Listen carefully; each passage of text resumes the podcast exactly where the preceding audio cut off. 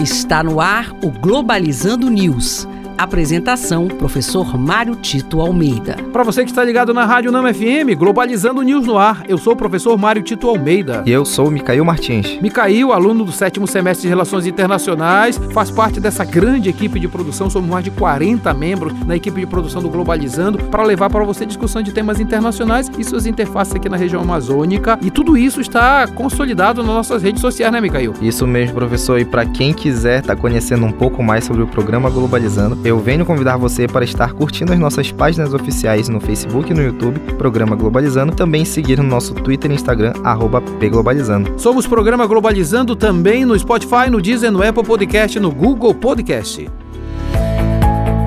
Globalizando Notícia do Dia do canal de notícias Al Arábia da Arábia Saudita, Conselho de Segurança Nacional dos Estados Unidos estão investigando o suposto uso ilegal de munições de fósforo branco por Israel durante ataques no sul do Líbano. Fragmentos dessas munições foram encontrados pelo jornal Washington Post, levando os Estados Unidos a expressarem preocupação sobre seu uso próximo a áreas civis e a pressionarem por conformidade com as leis internacionais da guerra. É preciso dizer que Israel gabaritou todas as violações do direito humanitário, inclusive essa de utilização de armas proibidas. E não foi só no sul do Líbano, como diz a notícia, foi em toda a faixa de Gaza, em especial no norte da faixa de Gaza, fazendo com que a população morresse ou fugisse desesperadamente para o sul de Gaza, mostrando claramente essas violações e o desprezo por populações, pela vida de populações civis.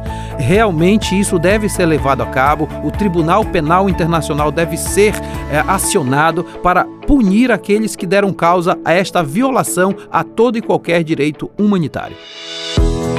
Globalizando oportunidades em relações internacionais. Para você ouvinte internacionalista de plantão, eu trago duas excelentes oportunidades para você. A primeira de hoje é da instituição oceanográfica de Woods Hole, nos Estados Unidos, que está oferecendo um programa de verão com bolsa de pesquisa em ciências oceânicas e engenharia. Todas as despesas serão cobertas pelo governo americano e ainda há uma bolsa semanal de 600 dólares. Não perca essa chance, as inscrições vão até o dia 5 de fevereiro, hein?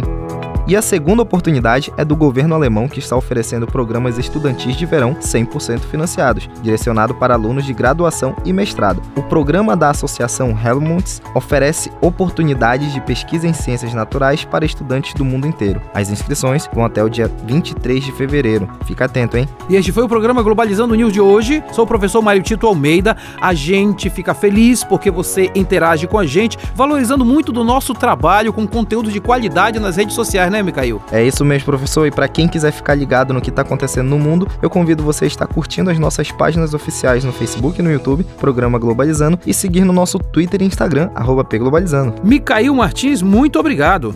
Eu que agradeço, professor. E não se esqueça, então, sábado, nove da manhã, programa de uma hora de duração. Nós vamos falar sobre COP Jovem no Pará. Será aqui na Rádio Nama FM 105.5, o som da Amazônia. Tchau, pessoal. Globalizando News uma produção do curso de Relações Internacionais da UNAMA.